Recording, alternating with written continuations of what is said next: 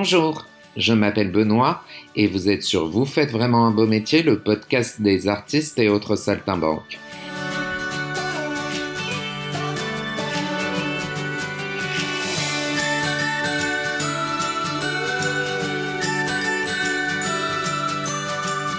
À chaque épisode, un invité revient sur son parcours artistique et sur ce qui fait l'artiste qu'il est aujourd'hui. Mon invité du second épisode peut tout jouer, de Flaubert à Molière en passant par Zweig ou Anouilh, de Groland sur Canal+, à Profilage sur TF1, il sait se glisser tel un caméléon dans la peau de ses personnages. Ce qu'il ne faut pas oublier, c'est qu'il est aussi Bariton Martin et qu'il a prouvé à de nombreuses reprises comme dans le costume étincelant de Vince Fontaine dans Grise, ou sans costume du tout dans The Full. Bref, un artiste complet, et ça rime si bien avec son patronyme. Bonjour Olivier Ruidavet. Bonjour, bonjour Benoît. Olivier, tu es comédien pour le théâtre, la télévision, le cinéma, tu es chanteur aussi euh, pour le théâtre musical, tu es aussi comédien pour des fictions radio où tu interprètes des classiques comme Le Père Goriot de Balzac ou des histoires spécialement créées pour les fictions. J'aimerais que tu nous en parles un peu plus tard. Mais ton actualité, hein, c'est le théâtre. Tu pars en tournée en France avec la compagnie Les Géotrupes et tu vas jouer euh, l'école des femmes de Molière. Oui, c'est ça. C'est une mise en scène de Christian Esnay et on, est six et on part euh, sur les routes, effectivement, avec cette belle mise en scène. Mise en scène euh, classique ou moderne? Mise en scène moderne avec le texte de Molière qui, lui, sera le bon, nous l'espérons. C'est une mise en scène très dynamique, très énergique et vibrionnante, comme je l'ai dit à, Christian. D'accord. Première question, est-ce qu'on t'a déjà dit que tu faisais un beau métier au premier sens ou au sens premier pardon ou euh, ironiquement? En fait, quelle est la réaction des gens qui ne sont pas de la profession quand tu leur dis que tu es artiste? Alors quand on est jeune, on nous dit ah c'est super et qu'est-ce que tu fais comme métier? En plus de celui-là. Donc on est toujours un peu euh, étonné quand on a déjà du travail, quand on est déjà intermittent du spectacle, qu'on nous pose cette question de cette manière-là. Et puis ensuite, euh, effectivement, quand on prend un peu de bouteille et qu'on a plus d'expérience, là les gens nous disent Ah oui, c'est vrai que c'est un beau métier que tu fais, mais c'est aussi très difficile. Et effectivement, c'est très beau et très difficile. Mais les difficultés ne nous arrêtent pas. Au contraire, ce qui compte en fait dans, ce métier, plus que tout, c'est l'envie de le faire évidemment, l'envie de découvrir des, univers différents, l'envie d'approfondir, l'envie d'aller sur des chemins de traverse, et puis euh, c'est aussi euh, euh, la persévérance, l'opiniâtreté et le fait de se dire bon cette année c'est moins bien, cette année, un spectacle ne s'est pas fait pour X raisons. Cette année, euh, j'ai refusé deux trucs. Euh, ah, tiens, j'aurais peut-être dû accepter celui-là finalement. Parce qu'en fait, euh, moi je considère qu'un parcours d'acteur se constitue beaucoup avec les acceptations mhm. et avec les refus de faire mhm. certaines choses. Et ça, ça m'est beaucoup arrivé, peut-être trop par moment, parce que j'aime avoir une partie très intense et très personnelle de ma vie. Le fait de vivre des choses en dehors d'un plateau, en dehors de répétition, nous apporte énormément. On n'est pas le, même acteur à 20 ans qu'à 40, qu'à 50, qu'à 60, qu'à 70, évidemment. Et ça, c'est grâce aux expériences de la vie, aux expériences personnelles et aux expériences euh, de vie, tout simplement. Alors, puisqu'on parle de la vie, justement, mhm. on va revenir un petit peu en arrière pour essayer de comprendre euh, l'artiste que tu es aujourd'hui. Mhm. On va revenir à l'enfance et aux prémices.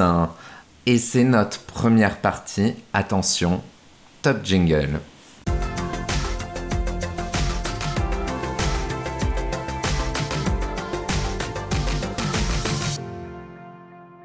Moi, je voudrais savoir euh, si tes parents ont exercé une influence culturelle sur toi. Est-ce qu'il y avait des disques à la maison Est-ce qu'ils est t'emmenaient au spectacle? En fait, ni l'un ni l'autre, finalement. Mais, étant très timide, mon père, qui ne faisait pas du tout de théâtre et qui euh, n'était pas du tout dans un monde culturel, s'est dit, il est timide, il faut qu'il fasse du théâtre. Pourquoi? Comment? Il s'est donc euh, renseigné. Euh, dans la ville dans laquelle nous étions, il y avait un cours de théâtre qui s'appelait La Licorne, qui tous les mercredis et tous les samedis faisait des cours avec une dame qui s'appelait Laure Fouillou, une ancienne de la comédie française. Donc ça, c'était très fascinant quand moi, enfant, j'ai appris ça. Elle lui a dit, bah, écoutez, très bien, pourquoi pas, mais il est encore un peu jeune, j'avais 9 ans. Qu'il fasse une année de cours particulier avec quelqu'un que je vais vous recommander, et puis qu'ils reviennent me voir. Donc j'ai fait pendant une année des cours avec monsieur Raymond Memeld de diction. Et puis, fort de cette année d'expérience, de cours particuliers avec monsieur Raymond, je suis allé revoir madame Laure et euh, je suis resté peut-être deux ou trois ans à la licorne. Et puis ensuite, mon père m'a dit, toujours lui, Bon, bah ça c'est bien maintenant, mais il faut voir plus loin. Maintenant, il faut que tu fasses le concours du conservatoire. Ah, d'accord, bon, si tu crois, ok. J'ai fait le concours du conservatoire, je l'ai eu, et puis j'ai fait ça. Et puis, et puis donc mon père finalement a toujours été, papa si tu m'écoutes, a toujours été euh, quelque part là, alors qu'il n'a rien à voir avec ce monde-là, et que mes frères ont fait du foot, que mon père, à ses heures perdues, entraînait les, garçons au foot, et qu'il a très vite compris qu'il fallait pas que je fasse de foot. Merci papa. D'accord. Voilà en gros comment, comment ça a commencé, pour résumer. Très bien. Est-ce que tu avais des, euh, des idoles ou des références à cette époque-là? Il y avait plein d'acteurs ou d'actrices que j'aimais beaucoup. J'avais quand même, je me souviens des posters de Nathalie Baye. Alors que c'est pas quelqu'un que je suis particulièrement maintenant et depuis très longtemps je ne la suis plus. Hmm. J'avais peut-être déjà Isabelle Huppert que j'aimais beaucoup et que je continue à beaucoup aimer. Et après, dans les acteurs, euh, c'est plus compliqué parce que euh, je m'identifiais à personne en réalité. Mais j'allais beaucoup au cinéma, hein. euh, quand même, quand, quand j'étais gamin. J'allais seul au cinéma. C'était, ma, c'était mon, mon, grand frisson. Moi qui n'osais pas aller chez le coiffeur, bah, j'allais au cinéma parce que c'était facile de demander un ticket à la caissière et d'être plongé dans une salle de cinéma. Donc j'allais voir plein de films très, très varié. J'ai eu une culture euh, que je me suis fait moi-même euh, cinématographique très tôt, même si j'avais un de mes frères qui allait beaucoup au cinéma aussi, mais j'y allais jamais avec lui en fait. Et très vite, j'ai eu, eu l'envie d'aller voir plein de films, plein de, de cinémas différents, du cinéma étranger, des films d'art et essai, euh, parce que, et puis des films grand, grand succès, populaires également. Hein. J'ai pas du tout de, de segmentation, je, je, peux voir plein de trucs différents. Et c'est pareil au théâtre, j'aime aller voir des, des choses très différentes. À cette époque, t'avais un quoi dans la tête pour le métier que tu ferais plus tard? Euh, quelles, quelles, envies, tu veux dire? Quel, quel, quel, point de mire quel... À cette époque-là... Dans l'enfance. Hein. Ouais, ouais. À cette époque-là, dans l'enfance, comme... Euh, euh, j'ai été un peu marqué par la comédie française, par les deux profs que j'ai eus, parce que Laure Fouillou avait fait la comédie française, et mon prof au conservatoire, Gilbert Guiraud, était aussi de la comédie française. Donc ils ont mal fini, ils sont devenus profs, je plaisante.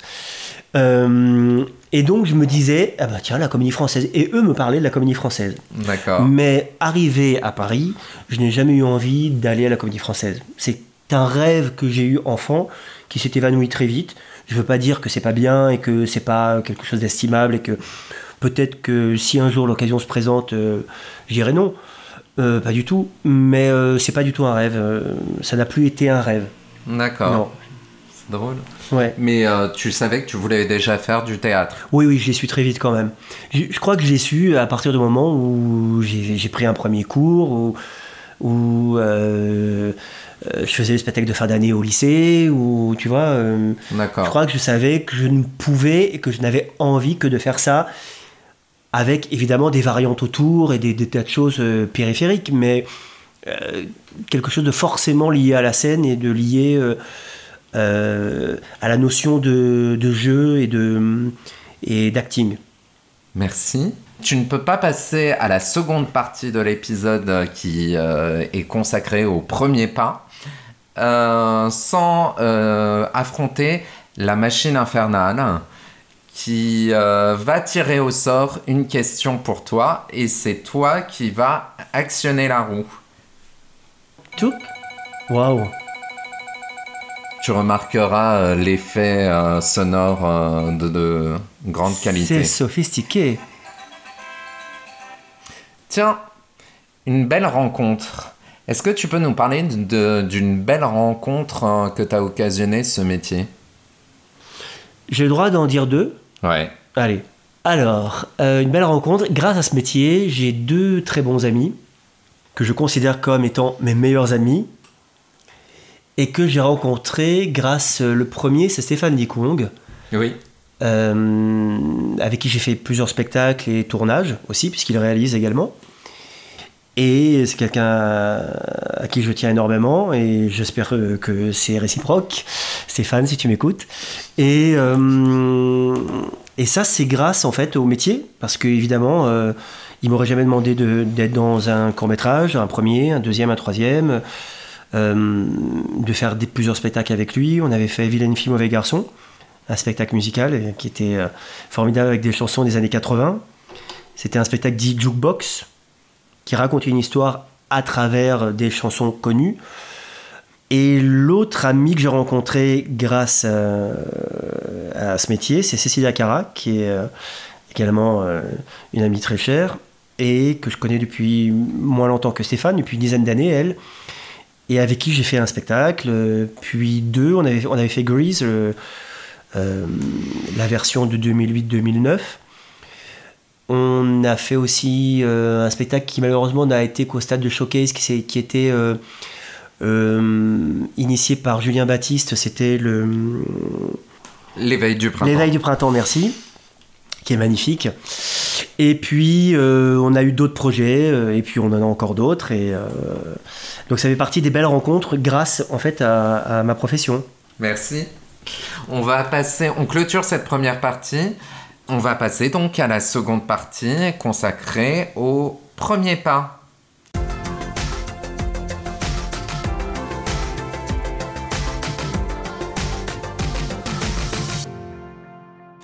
Alors, tu nous racontes que tu as pris donc des cours, que tu es allé euh, apprendre le théâtre.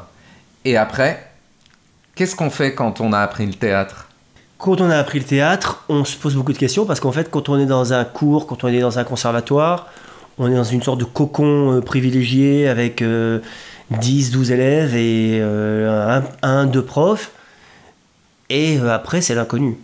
Alors, j'avais quand même fait euh, des spectacles dans la région dans laquelle j'étais, dans le Var, euh, en tant que professionnel, notamment euh, toute une la saison de l'été que j'avais fait avec un spectacle qu'on avait fait en plein air dans un énorme amphithéâtre qui s'appelle Château Vallon. C'était une fresque énorme qui se déroulait durant quatre épisodes, qui s'appelait Le Printemps. C'est un auteur et metteur en scène qui s'appelle Denis Guénoun, qui est ensuite devenu universitaire sur le théâtre en particulier, et qui avait écrit une, fresque épique sur euh, des siècles, des siècles.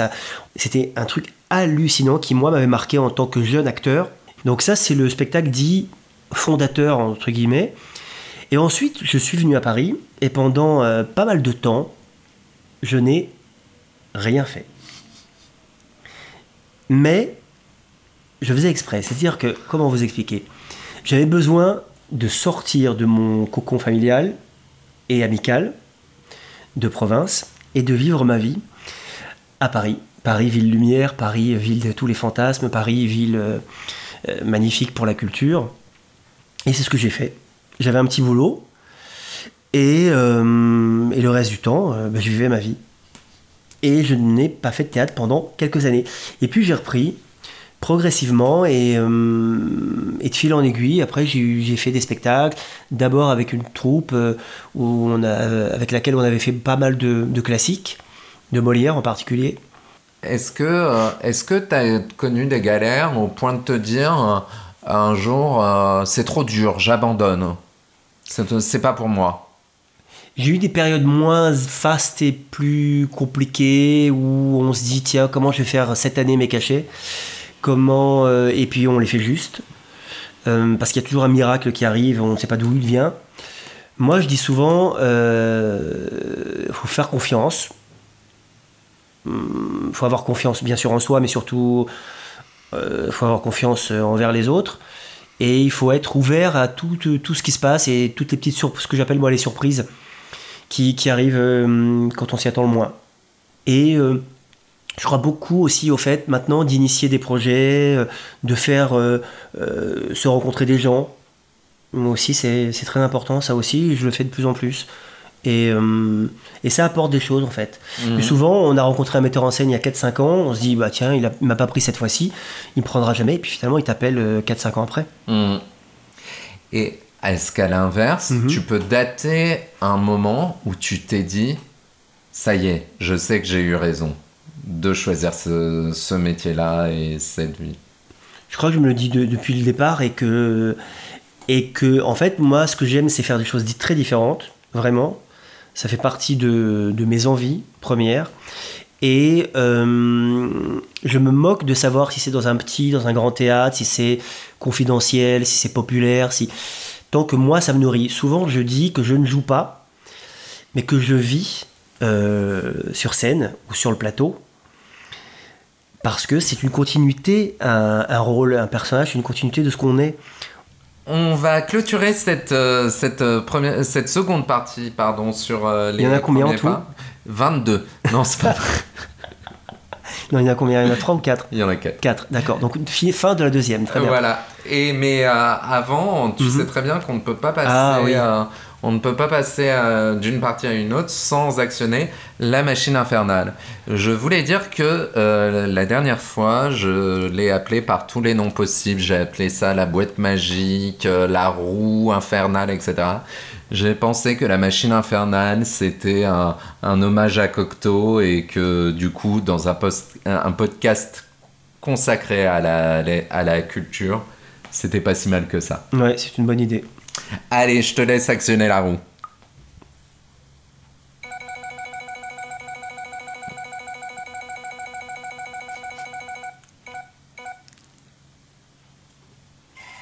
Une déception.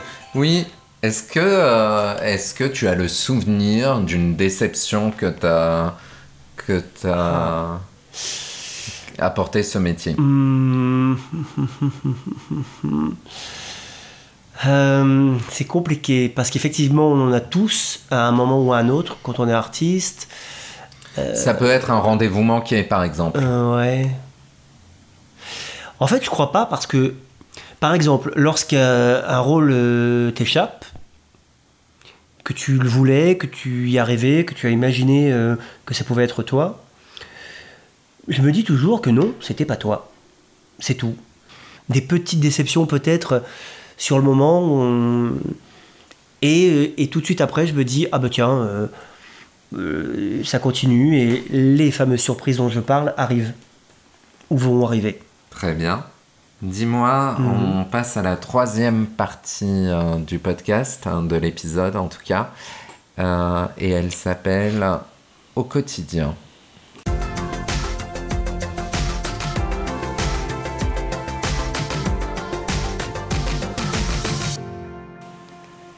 Alors, au quotidien, c'est comment d'être artiste? Est-ce que dans ta journée, tu as des rituels? Dans la journée, quand je ne suis pas euh, en activité, donc, j'ai pas vraiment de rituel. Je fais un petit peu de, de gymnastique tous les jours. En fait, moi, ce qui me plaît beaucoup, c'est de marcher. D'accord. Alors, je marche énormément. Euh, où que j'aille euh, à mes rendez-vous, en général, je marche quand je suis dans Paris. Hum, ça me permet de, de- de penser à des trucs. Je me dis les textes euh, quand je marche, par exemple. Je regarde autour de moi quand je marche. Je, je fais travailler mon cardio training quand je marche. Je, euh, je me laisse surprendre par des choses.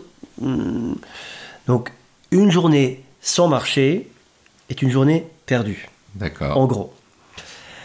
Après, quand je suis par exemple au théâtre, j'aime de plus en plus aller tôt au théâtre. Avant, c'était pas le cas. Je pouvais arriver une demi-heure avant et ça me suffisait. J'arrivais vraiment très tard. Maintenant, j'aime bien au contraire arriver avant et j'adore écouter la salle se remplir au fur et à mesure. J'adore être sur le plateau, Mmh. le rideau fermé et écouter les bruits au fur et à mesure et la salle qui se remplit au fur et à mesure. Et ça te fait pas peur? Pas du tout. Au contraire. Oh là là. Et même maintenant, je me paye le luxe que je ne faisais pas avant, de regarder à travers le petit trou et de regarder la salle se remplir, de regarder les gens, etc. C'est absolument incroyable. Avant, j'avais vraiment très très peur de ça. Notamment quand euh, je savais qu'il y avait des gens que je connais euh, Ouais. qui sont dans la salle. J'ai toujours un peu peur quand il y a des gens que je connais. Mais ça me pressionne pas au point de ne pas être curieux et avoir envie de le faire. D'accord. Tu vois? Mais justement, c'est dans le prolongement de ma question. Mhm. Euh, Est-ce que juste avant de rentrer en scène, tu as des, euh, des gris-gris, des rituels aussi? À part euh, le litre de vin. Non, je déconne. Alors, non, j'ai pas de gris-gris. Maintenant, ce que je fais, ce que je ne faisais pas avant non plus, c'est que je fais un petit échauffement physique. Mais après, non, des, des petites habitudes ou des. Je crois pas en avoir v- vraiment. Non. Tu fais pas le signe de croix, tu... euh, Non. Je faisais, et ça m'arrive encore, je faisais des prières quand même. Ouais, j'ai trois prières, les seules que je connais, euh, et que, que je peux faire. Alors oui, euh, je vous salue Marie, le, le notre Père, et, et j'en ai une, le, le Saint Jude Thaddée.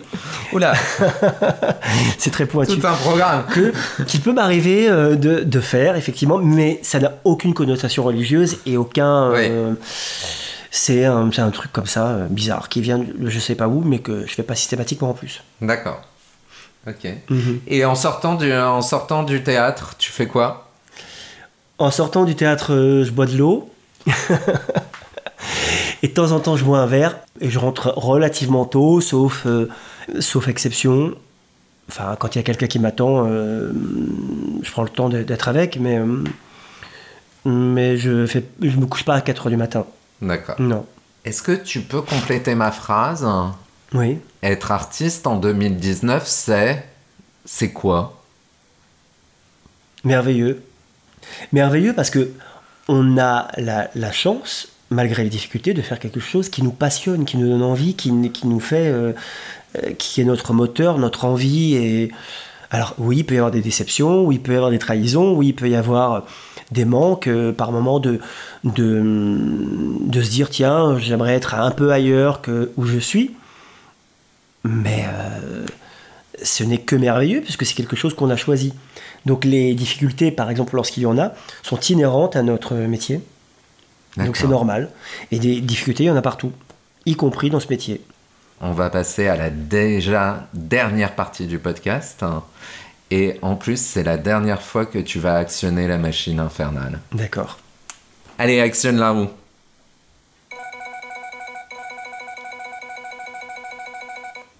Ah, Ton premier cachet, qu'est-ce que tu en as fait? De ton j'ai dû cachet le mettre sur euh, mon compte d'épargne de la caisse d'épargne. Oh là là là là. Je crois que c'est ça. Et il y est toujours. Je ne l'ai pas touché. On passe maintenant à la dernière partie de cet épisode qui s'appelle Aujourd'hui et demain.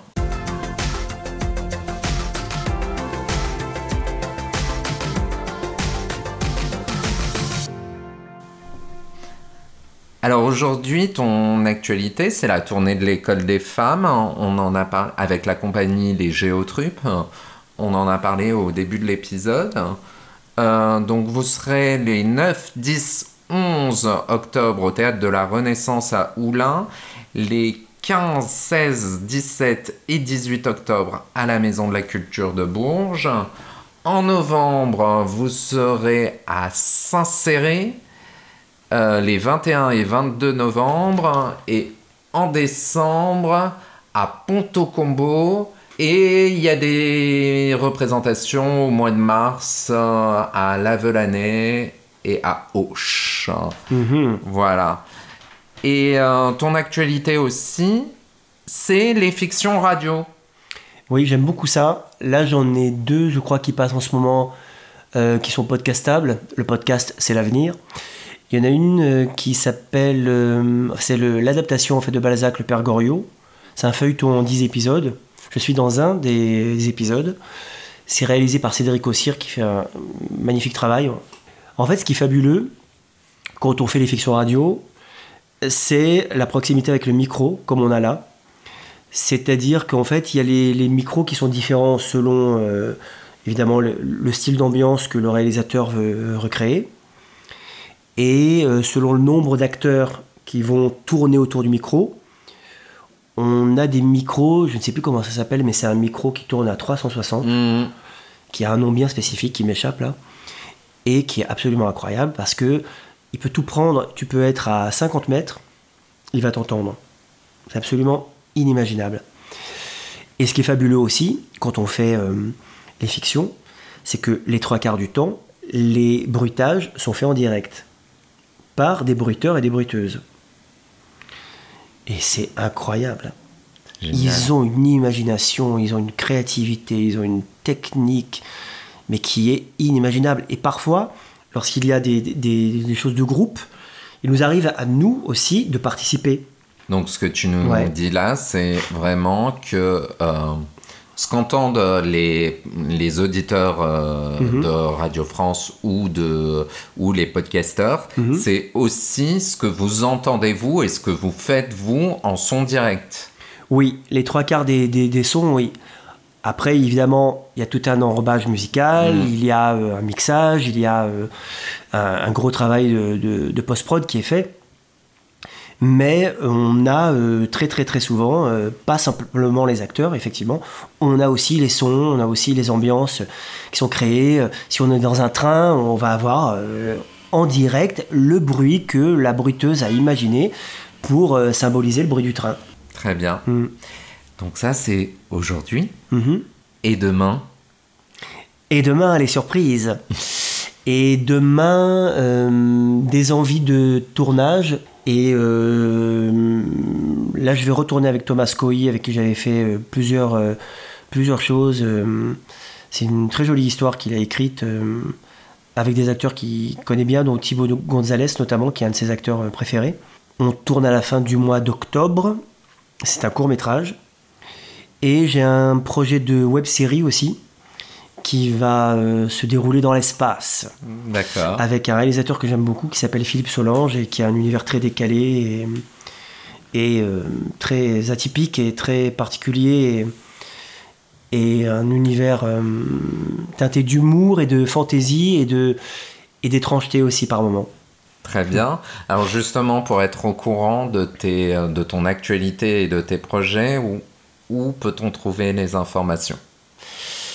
Euh, Facebook et Instagram sont incontournables. Donc euh, ta page euh, officielle Olivier Ruidavet sur Facebook ou ton compte Instagram. Mhm. Super. dernière question. Dans 10 ans, tu te vois où? Grand silence. J'espère que dans 10 ans, bah, je serai heureux et que je ferai des choses qui me plairont encore et encore et que je ferai des nouvelles rencontres toujours. Comme, euh, comme la tienne, Benoît. C'est tout ce qu'on te souhaite en tout cas. Olivier, je voulais vraiment te remercier d'être un des premiers artistes à me faire confiance et à soutenir des projets comme celui-ci en disant Ok, bien sûr, je viens, comme tu l'as fait. Euh, je remercie également les podcasteurs qui ont écouté le premier épisode et qui maintenant écoutent le second. Euh, c'est aussi important. N'oubliez pas de vous abonner au podcast hein, sur un beau métier, lepodcast.fr ou sur iTunes Podcast, de laisser des petites étoiles et des commentaires sur cette même appli, de nous retrouver sur les réseaux sociaux Facebook et Instagram en tapant un beau métier podcast, tout attaché. Le générique du podcast a été composé par Riot et s'appelle A Long Cold. Je vous donne rendez-vous très vite pour un troisième épisode. Merci Olivier. Merci.